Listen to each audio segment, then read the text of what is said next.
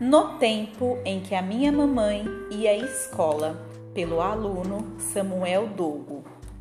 Na escola da mamãe, as carteiras eram uma atrás da outra. As crianças levavam um plastiquinho para cobrir as carteiras.